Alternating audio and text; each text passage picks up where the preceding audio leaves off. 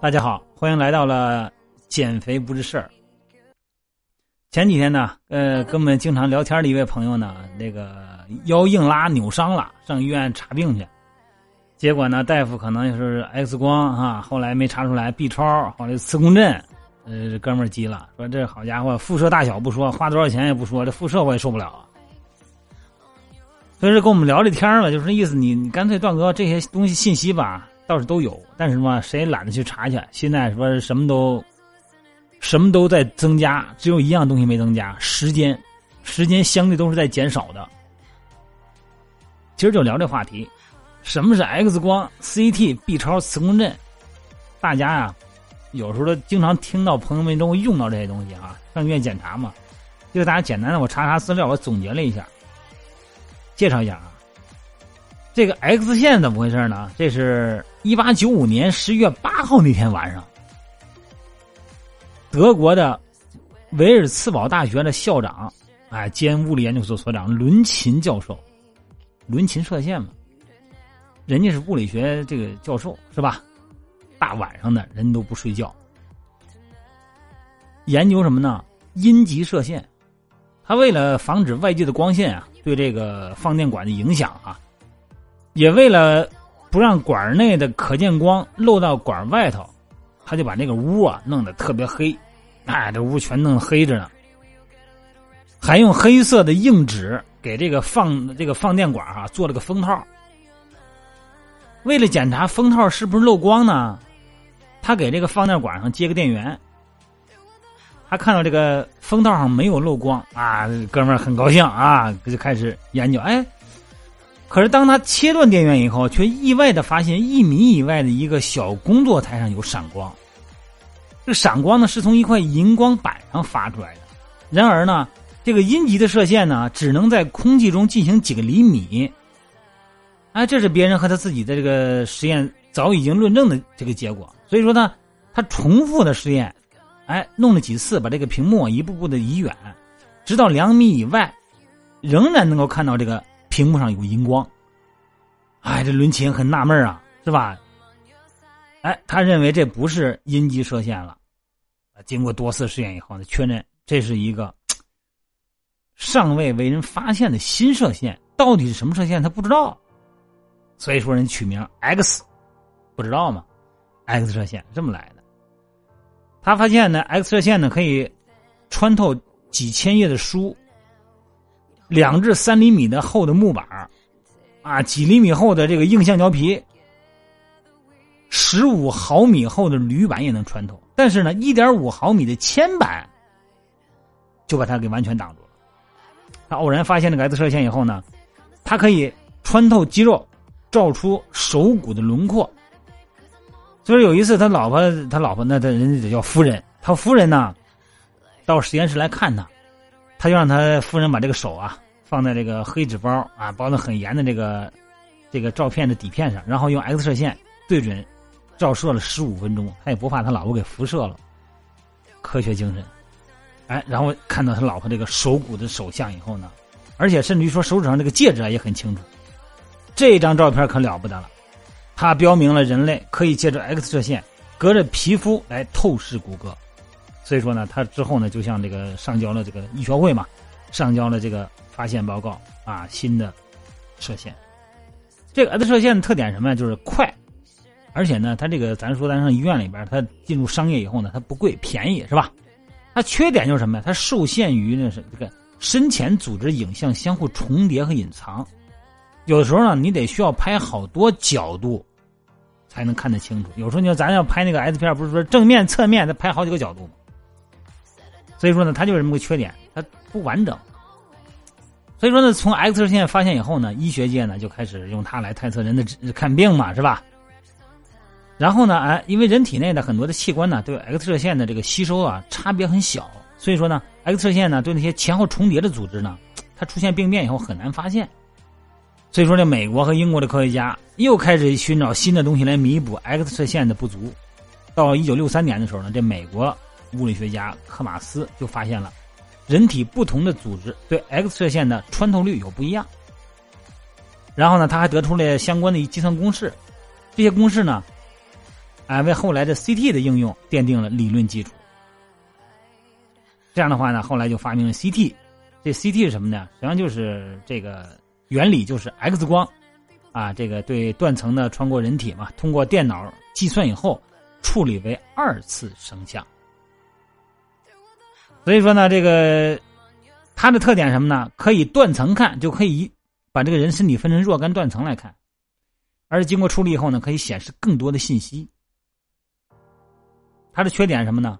就是比 X 光啊它要贵，因为它经过二次的计算机处理，而且 CT 检查的这个辐射的剂量呢，通常要高于单次的 X 光摄影，它这个辐射量稍微大一点。再往下就说到 B 超了。这超声波就是哈，B 超呢就是啊，英国的苏格兰格拉斯哥大学的伊恩唐纳德教授，这是五零年发明的，首次应用于妇科检查。它是每秒振动是两万到十亿万次哈，十亿次，这个人耳朵听不见的声波，叫超声波。利用这个超声波的物理特性呢，进行诊断治疗，叫超声医学。这个发展首先不是 B 超，是 A 超。最早把这个声波啊转为线性图像的是 A 超，哎，测量距离，比方说这个眼轴和这个颅内这个肿瘤大小，哎，它测量是这个距离。B 超呢就是超声波的一大突破，它把这个声波转化为图像，也就是咱们说 B 超啊，啊，通过这个超声探头得到形态大小的二维图像。后来经过一代一代的进步，这个图像质量啊，哎，越来越提高。之后的改革呢，都是在 B 超的基础上进行。你比方说，现在有这个彩色 B 超啊，这个它彩色立体感就更好了。彩色 B 超呢是这个，呃，它主要是红蓝两种颜色为主，啊，面向探头的呈现红色，那相反呢就是蓝色。这种技术呢能够观测到器官内血液流动的情况，并不是大众认为的 B 超就是黑白的哈。彩超跟彩色电视一样，还有什么三维 B 超？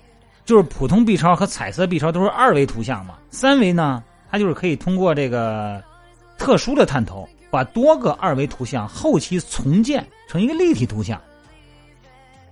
哎，这样的话呢，一般对这个二维感兴趣的地方啊，觉得它这样的我得再仔细看看，它就进行三维处理。现在还有四维 B 超，这个四维超声波技术啊，就是在三维的超声波基础上，啊，加上时间这个维度，说白了就是动态的三 D 技术。让这个技术能够实现获得三维图像啊，超越了这个传统超声波的限制。但是甭管怎么换吧，这个超声波依然是 B 超基础上进行的。特点就是可以多方向观察，而且呢可以随时成像。缺点呢，这个 B 超啊，受气体的干扰很大。对于比方说肠道啊含有气体较多的这个器官，这超声波检查的准确率就降低了。所以说，一般呢这个肠道检查呢会用肠镜，它受气体影响。咱们再说就是磁共振了，这磁共振啊也没什么好说的，为什么？这玩意儿太复杂，我查查这资料太复杂，我说了你们也不爱听，你们爱听我也说不出来。这个磁共振是四五年在固体微观量子理论啊和无线电的微波电子学的这个基础上发展发现的。磁共振呢，就是主要是利用这个收集磁共振现象所产生的信号，而重新组建图像成像，啊，就相当于用手摇一摇。把这个氢质子振动起来，然后再平静下来啊，感受一下里边的振动，它是这么一个概念。它跟那个 CT 相比哈，它没有放射辐射，啊，没有骨性的这个，就是那个出现的伪影，就是不真实的影像没有。它能够更多方面的多参数的成像，有高度的软组织分辨能力，软组织分辨能力很强。缺点就一个，就是贵。那那你说哪些身体部位适合这种检查呢？你比方说外伤。比较简单的啊，就是 X 光片简单一看，是吧？这骨折没骨折？想再细点看，来个 CT，OK 了。这就是比较简单。颈椎、腰椎检查，这个因为它是多维度的嘛，所以选择一般就是磁共振，或者是再次点就 CT 了。那有的那个咱说太贵啊，太贵的便宜的有 CT 也行，是吧？这颈椎、腰椎突出这些椎间盘呢，一般咱们知道这都是 CT，呃，磁共振。所以说，这个时候人大夫跟你说，这不是说挑挑贵的卖，不是那意思啊。这个你要看得清楚，因为它不光是骨骼嘛，它要有这个软组织，啊，还有一些炎症创面呃，退行性形面，还有那些先天性的一些疾病检查。这个磁共振呢，这肯定是得用磁共振的清楚。CT 呢，可以作为观察这个呃这个脊柱的这个骨质增生啊，呃这个椎管狭窄啊，哎，作为一个补充。你要咱们看胸片一般就是 X 光片拍个胸片啊，想再仔细点来个 CT 是吧？你看这个胸片呢，可以就是检查这个肺、心影、呃主动脉弓、肋骨是吧？这咱们平平常做的检常常见的检查，检查这五项嘛。呃，检查有没有这个肺的纹理有没有增多，肺有没有较大的肿块啊？主动脉那个钙化有没有？胸部 CT 呢，主要呈现的这个结构呢就更清楚了啊。对胸部那个病变发生的这个敏感性和准确性呢，一般肯定是比那个 X 光片要强很多。这腹腔这一块呢，除了肠道以外，一般超声波都能检查。你看怀孕期间哈，哎，来个 B 超看看哈，对。呃，甲状腺啊，这些浅表的器官，肝脏、胰脏、呃肾脏、盆腔，这些都可以用。但是呢，一般肠道不能用。为什么？刚才说了，它有气不行。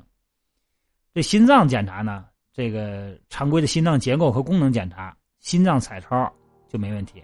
如果要涉及到冠状动脉啊，结构异常的先天性心脏病，就得用 CT 了。那磁共振成像呢，主要是检查心肌病变，啊，心肌梗死啊，心肌梗死这些。所以说呢，这个而且呢，大家呢还对这个这四样呢，也估计咱亲戚朋友们也有有生病也有用过的啊，也了解过。但是呢，医生呢还会有一些检查注意事项的提醒大家。你比方说，在使用那个需要造影啊、碘造影啊、造影剂前，有药物过敏的那些，什么甲亢啊、碘过敏的那些哈，那可能还不能用。而且呢，就是有装那个心脏起搏器的那些哈，体内有弹片的那个啊，就是打过仗的，跟那个上过越战的那个啊，甚至金属片植入的，还有那些这个胰岛素泵的这些磁共振检查的，那肯定是不能动。说这些，咱们大家呀对这个多的有点了解哈。你说了解啥？你说了解这些东西有什么用呢？咱们说过啊，现在这个社会啊，它是一个科技黑箱时代，咱们很多的东西你不可能都知道，你只要相信大夫。相信这个科学体系，相信这个品牌就可以了。至于为什么，那谁知道为什么？为什么呀？那里边所涉及到的内幕太多。但是呢，有兴趣，哎，总是好的。我这个人就是这样，我觉得有些东西，只要是我涉及到的东西，我有时间，我有精力去了解呢，我一定要了解的到底是怎么回事。我觉得这样挺有意思的，这也是一种情趣，好吧？今天给大家啰嗦到这儿了哈，挺有意思的，我觉得挺有意思的，不知道你们听着烦不烦？我觉得还是挺好的，哈哈，各位晚安啊。